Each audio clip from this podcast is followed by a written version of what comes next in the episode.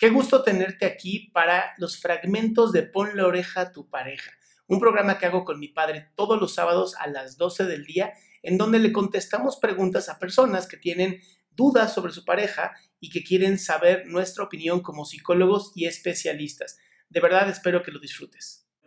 En realidad vamos a, en principio, y definir un poquito qué es, son los celos, ¿no? Los celos son una necesidad de, de, obtener, de obtener. O sea, soy celoso de mis cosas. No puedo ser celoso de las tuyas. Puedo ser envidioso de las tuyas, claro. pero no celoso. Entonces el celoso, eh, lo que en una pareja, los niños, por ejemplo, cuando tienen un juguete, eh, no quieren compartirlo con ningún otro niño. Entonces él les dice que son niños egoístas. Claro. ¿No?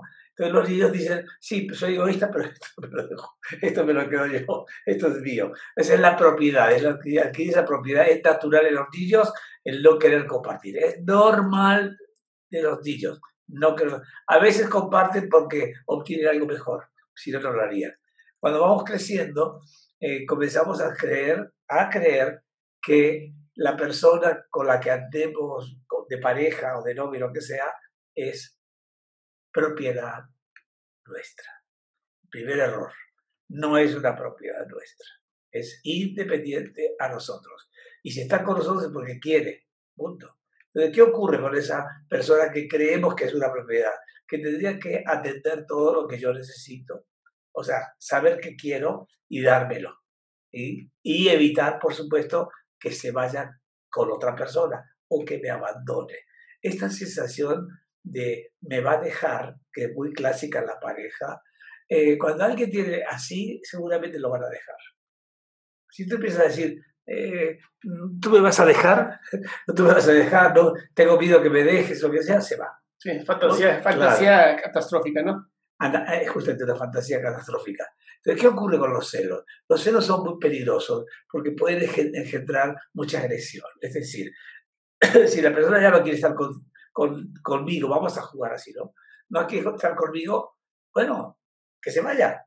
Digo, no, es una cosa, no es, una, no es un objeto, es una persona. Y esta persona, si ya no quiere estar conmigo, que se vaya. Sin embargo, hay personas que creen que es una propiedad y que por lo tanto no puede salirse de mí. Es mi propiedad, es mi objeto. Fíjate, se dice que es objeto de amor y todo eso, pero no es un objeto de, a nivel de concreto, sino, no es un vaso, no es una, pluma, es un ser humano. Y ese ser humano es auto, uh, apoya, se apoya en sí mismo, se autoapoyo.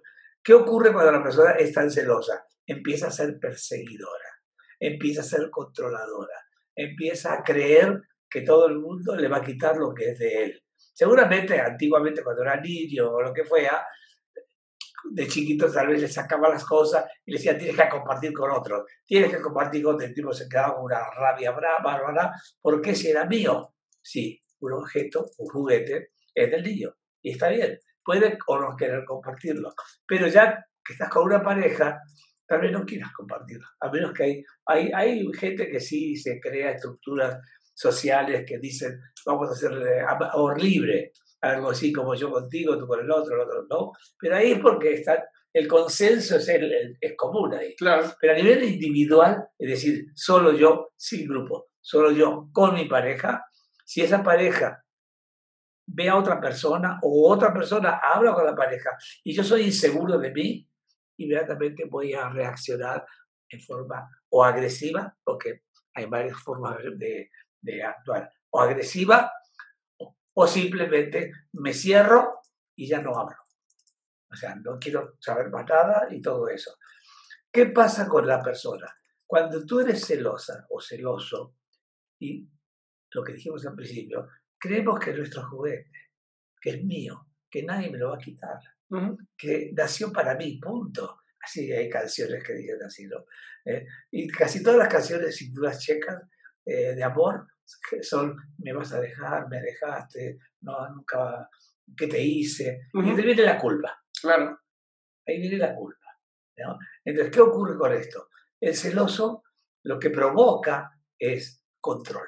Es decir, yo, esto es mío, tú eres mía, ¿Te casaste conmigo? Bueno, jugando con la fantasía de la gente que se casa.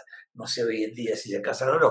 Pero bueno, con aquella idea de que se casaban y dice, y para toda la vida y qué sé yo cuánto, ¿no? Todo eso así. Bueno, está bien. Si los dos están de acuerdo, no hay problema. Y no hay celos, porque están compartiendo. Claro.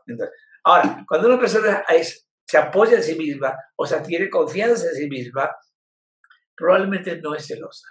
¿Por qué? Porque simplemente entiende que la, persona que está con él no es un objeto, es una persona que tiene su capacidad de autorregularse. Así que todas las parejas generalmente, cuando hay celos, uno es el celoso y el otro es el que es celado.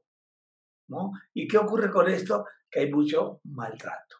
Es decir, aparece el maltrato, golpes, insultos, agresiones, todo esto que no es lógico, si amas a una persona le das esto. Entonces significa que tú tienes un problema. El celoso tiene un problema, un problema de autoestima y tiene que resolverlo en terapia porque no hay otra forma de resolverlo. Solo no lo va a resolver. Tiene que resolverlo con aumento de la autoestima, con aumento del autoapoyo, aumento del autoconcepto. Es decir, que de alguna manera comience a darse cuenta que es muy importante y no es el dueño de la otra persona. Qué bueno que te quedaste hasta el final. Si lo que quieres es tú también hacer una pregunta, recuerda que puedes entrar a www.adriansalama.com y todos los sábados antes de las 12 te puedes conectar a Zoom y hacer tu pregunta en vivo.